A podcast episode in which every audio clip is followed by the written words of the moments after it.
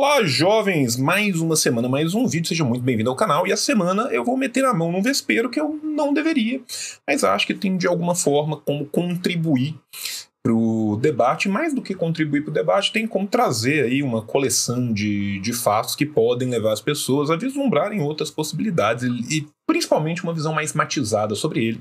Essa semana eu vou falar do nosso querido amigo Cazaquistão, né, que está pegando fogo, bicho, nas últimas duas semanas. Então é isso, jovem, senta aí na cadeirinha, pega sua pipoca, pega seu bloco de anotações que o tio já falou. Nosso bagulho é fazer a revolução.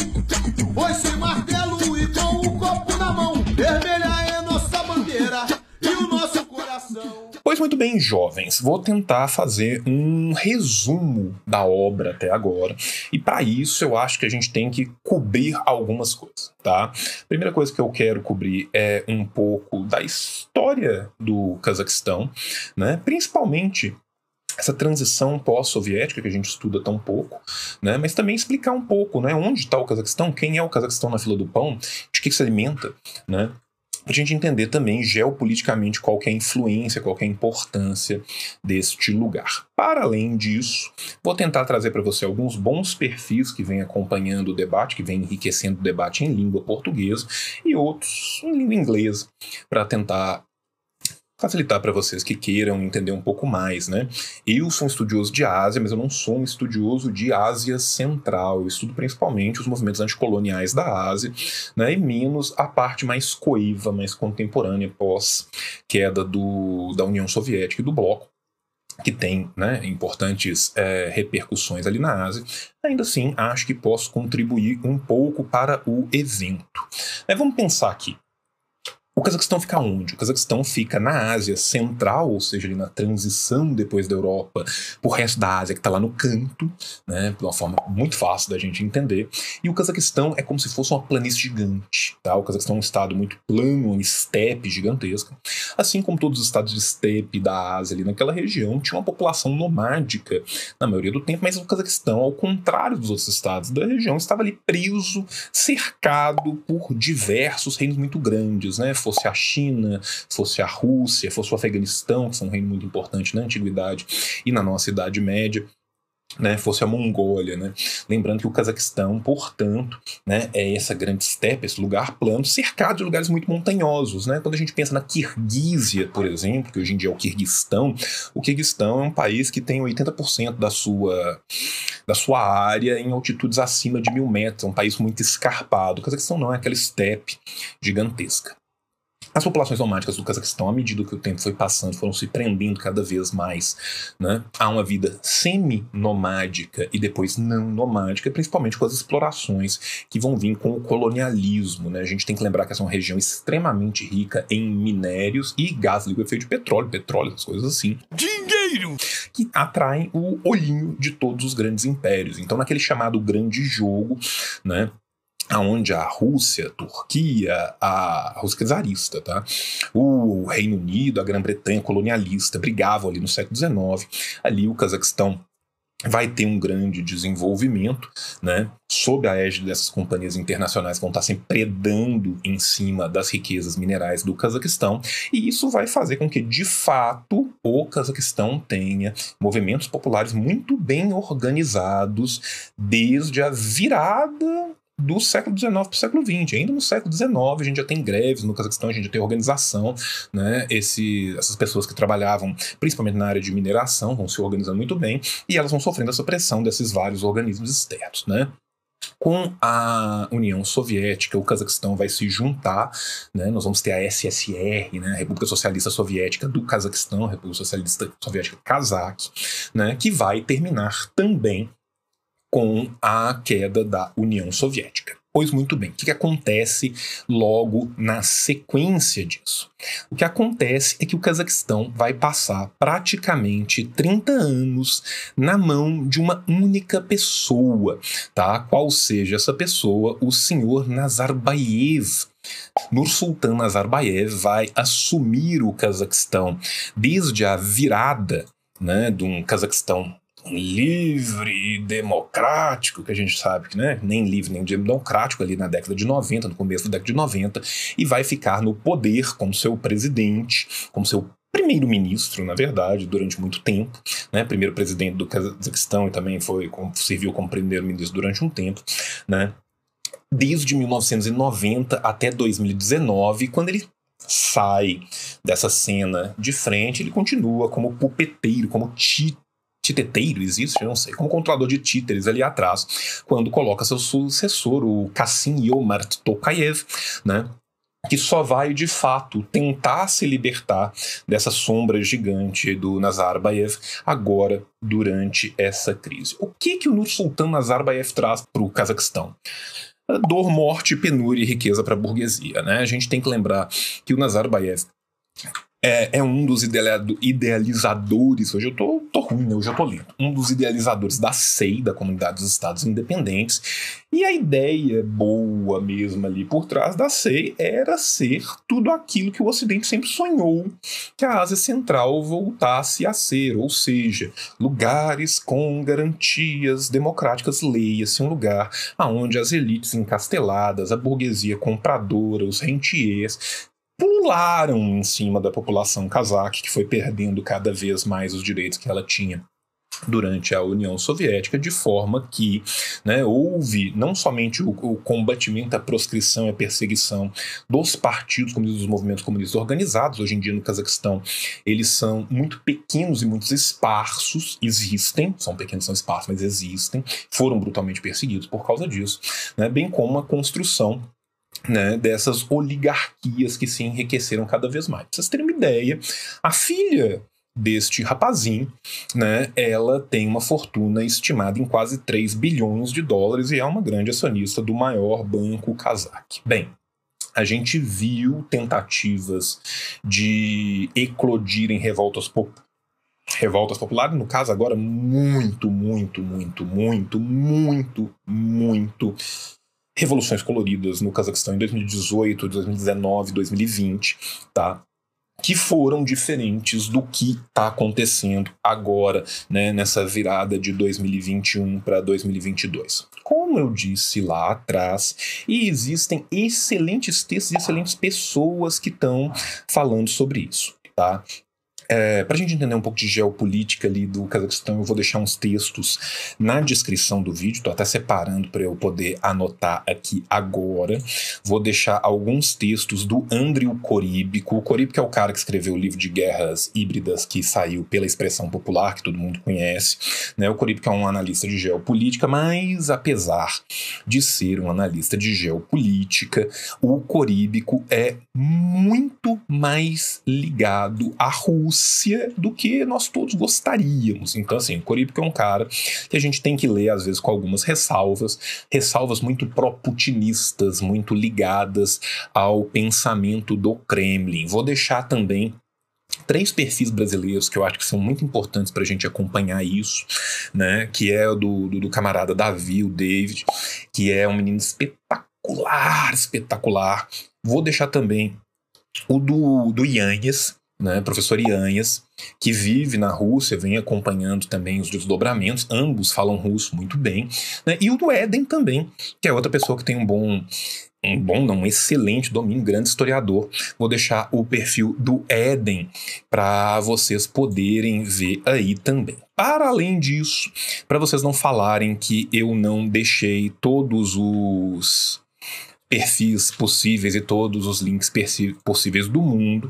Vou deixar um artigo que saiu traduzido no Opera Mundi, que foi escrito pelo Gennady Zyugnagov, que é o, o, líder, o presidente do Partido Comunista da Federação Russa, bem como vou deixar também um artigo que foi escrito pelo Ainur Kurmanov, que é um dos representantes dos ciclos socialistas que hoje existem na, no Cazaquistão, apesar do Ainur Kurmanov ter supostamente algumas ligações com ONGs e com elementos que são muito é, pró-ocidentalistas. Né?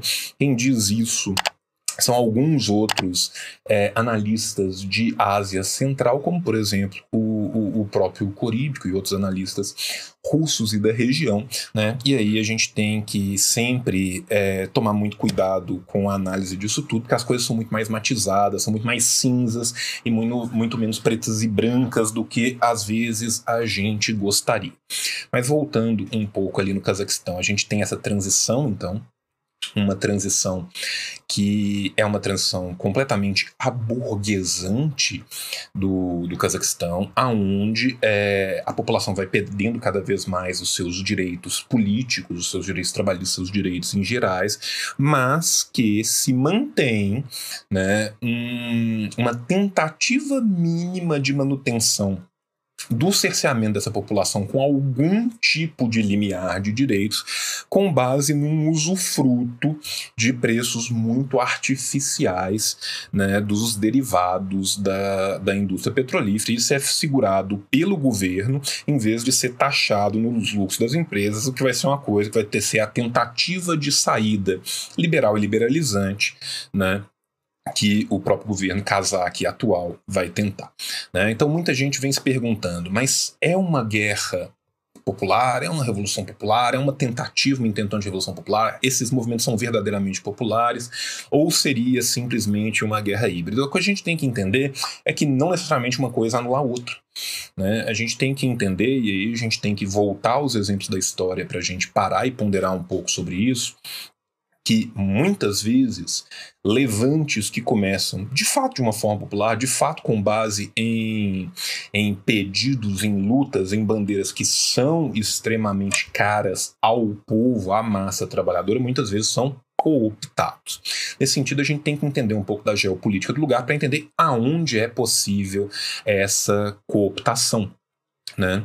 Vamos primeiro pensar que o Cazaquistão ele está ali incrustado entre a Rússia e a China. Ele faz fronteira com a Rússia e faz fronteira com o Xinjiang. Ele está no meio daquilo que vai ser a BRI, né? a Belt and Road Initiative, a iniciativa da rota e do cinto, do cinturão da seda, né? que é aquela ideia de reconstruir a rota da seda, que é todo aquele projeto gigantesco que os chineses estão fazendo, que também né, tem vários interesses russos ali. Para além disso, a gente tem um interesse gigantesco, uma vez que ele está do lado de regiões, ele faz fronteira tanto com a China como com a Rússia, a gente tem um interesse óbvio da NATO, né, da OTAN, né, Organização do Tratado Atlântico Norte, que é um órgão brutalmente imperialista. Então, por mais que às vezes certos movimentos comecem de fato como uma revolta popular, vamos lembrar aqui do que foi é, a queda, o colapso da própria União Soviética e do Bloco, do Leste. Muitos dos movimentos que começaram ali depois, no começo da década de 90, eles eram movimentos populares que foram cooptados por setores muito à direita, setores muito pró-imperialistas, né? Todo mundo lembra do Leste Walesa, né? Na verdade, ninguém lembra do Leste Walesa, mas todo mundo deveria se lembrar desse tipo de exemplo para a gente poder matizar a discussão. Tá? Mais do que dar uma resposta final e falar é isso, é aquilo, eu quero mostrar para vocês que as coisas são muito mais cinzentas do que a gente imagina e muito menos pretas ou brancas, pretas ou brancas. Enfim, se a gente for pegar como aconteceram, né, eles começaram de fato com esses levantes que vêm é, de regiões populares, né, de Manjustã e de, de outras regiões. A gente teve em Almaty, a gente teve no Sultã, a gente teve em vários lugares do Afeganistão do Cazaquistão ao mesmo tempo, lugares que tem vários deles que são bolsões de trabalhadores, outros nem tanto, são grandes cidades. E a partir disso também a gente teve a tentativa de ingerência de vários elementos, quinto colonistas, agitadores e tudo mais, também para se aproveitar. Toda vez que acontece uma coisa dessa, tem sempre, cada lugar tem seu partido novo. Né? O Cazaquistão tem o seu partido novo, né, que é basicamente a alternativa democrática, né, quase a alternativa for Deutschland do, do, do Cazaquistão. Né, e assim, um partido que começa com um nome de muito democrático, a gente sabe que a última coisa que ele é é democrático, né? Ele obviamente é ligado a certas oligarquias e, como qualquer outro lugar, existem brigas entre as oligarquias, quanto mais quanto o velho oligarca, né, já está velho, decrépito e ponto para ser substituído mesmo enquanto eminência parda. O que isso significa dizer? Significa dizer que a gente tem que tomar muito cuidado ao analisar esse tipo de movimento para entender não só de onde ele começa, mas para onde ele vai, quem o comanda e quem passa a comandá-lo enquanto ele vai acontecendo. Primeira coisa que é muito bom e muito salutar a gente falar é que, de fato, é a maior movimentação de massas populares que a gente tem no Cazaquistão há muito tempo, e isso dá uma grande esperança de construção para o futuro. Ainda assim, a esquerda revolucionária no Cazaquistão organizada é muito pequena e muito insurgente.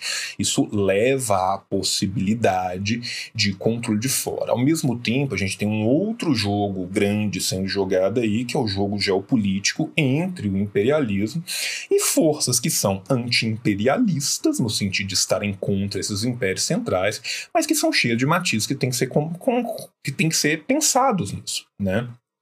Putin né, os interesses da Rússia. É óbvio que a Rússia também não quer uma balcanização do seu, da, das suas áreas fronteiriças, quanto menos a China, que é uma balcanização e instabilidade numa área fronteiriça extremamente importante para a iniciativa da, da, Rota da Seda, da Belt and Road Initiative.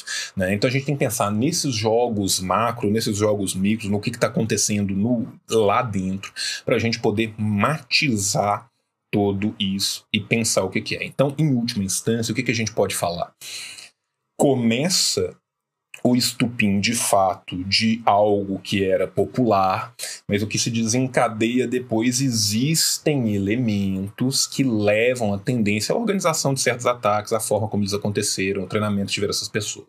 Tem um outro fator que eu tinha esquecido de mencionar, que eu lembrei agora, que é muito importante a gente falar, que são os países vizinhos. Né? O Kirguistão e o Tajiquistão, por exemplo. No Kirguistão, por exemplo, eu te garanto, eles ainda são países aonde nas últimas reuniões de segurança né, da, da Organização de Segurança que foi feita a partir da SEI, encabeçada pela Rússia, né, que tinham a presença de membros do Daesh que saíram lá da Síria e foram se refugiar em outros lugares. Ou seja, a gente tem que lembrar também que uma outra força que entra nessa região, vamos lembrar que o Talibã acabou de tomar o Afeganistão, são forças extremamente conservadoras religiosas que são, de certa forma, em, em, um limiar, não ligadas diretamente ao Ocidente, mas que também não são de forma nenhuma forças progressistas. Né? A gente tem que lembrar, para além disso, que existe um nacionalismo reacionário, cazaque, uzbek, kirguiz, tadjik, que pulula nessa região e que já houve diversas tentativas, como foram as tentativas muito ligadas às oligarquias que brigavam entre si dos anos 2018 a 2020, que são ligados também a esses nacionalismos. Né? O que a gente pode depreender disso tudo é que há uma nova tentativa, uma nova efervescência de massas populares dentro do Cazaquistão, mas que a gente ainda não consegue ver é uma capacidade de capilarizar algo que teve um caráter muito, entre aspas, espontaneísta na direção de um movimento organizado dessas massas. Portanto, esse movimento se torna brutalmente cooptável e, em certos bolsões, a gente tem que pensar que isso aconteceu em vários lugares do país ao mesmo tempo, cooptado. Né? No jogo da geopolítica. A gente tem aí Rússia e China muito ciosos da balcanização dessa região. Para quem não sabe o que é balcanização, muito rápido, o termo balcanização vem lá de trás de um, de um general polonês chamado Pilsudski, que é o responsável pelo ataque branco da Polônia, então parte da entrada na Ucrânia também, que tinha a ideia exatamente de criar pequenos Balcãs, criar pequenos estados satélites, criar pequenas áreas de dissidência e falta de controle nos entornos daquilo que viria a ser a União Soviética, exatamente para enfraquecer o governo e forçar ele a ficar brigando com pequenas coisas o tempo todo, não ter paz interna para poder então avançar. No caso do Pilsudski, o seu plano de uma grande Polônia, né? Isso vai ser recuperado depois na década de 70 pelo Zbigniew Brzezinski, Brzezinski de origem polonesa, leitor de Pilsudski, né? Que vai instrumentalizar isso para o imperialismo. Lembrando que hoje em dia a gente já está sobre a égide de um outro tipo de guerras e revoluções de proxies, né? ou seja, por procuração, que envolve ONGs que vêm do exterior e várias outras coisas. A gente teve a participação da Radio Free Asia, por exemplo, agora, né, tentando catapultar alguns desses processos que estavam acontecendo ao mesmo tempo no Cazaquistão, que é um exemplo muito claro de uma interferência que vem do Ocidente, ou seja, de uma hibridização desse movimento. Então a gente está diante de um movimento que é muito matizado, muito complexo e que requer muito estudo muito cuidado para a gente tentar adentrar nele. Espero que tenha trazido alguma luz em vez de mais sombras para dentro do, da discussão e espero também que as fontes muito melhores do que eu, que eu trago nesse vídeo, possam ajudar vocês também, meus amores. Então é isso. Um beijo no coração de vocês. Tio ama vocês tudo na boca. Paz entre nós, guerra senhores. Venceremos.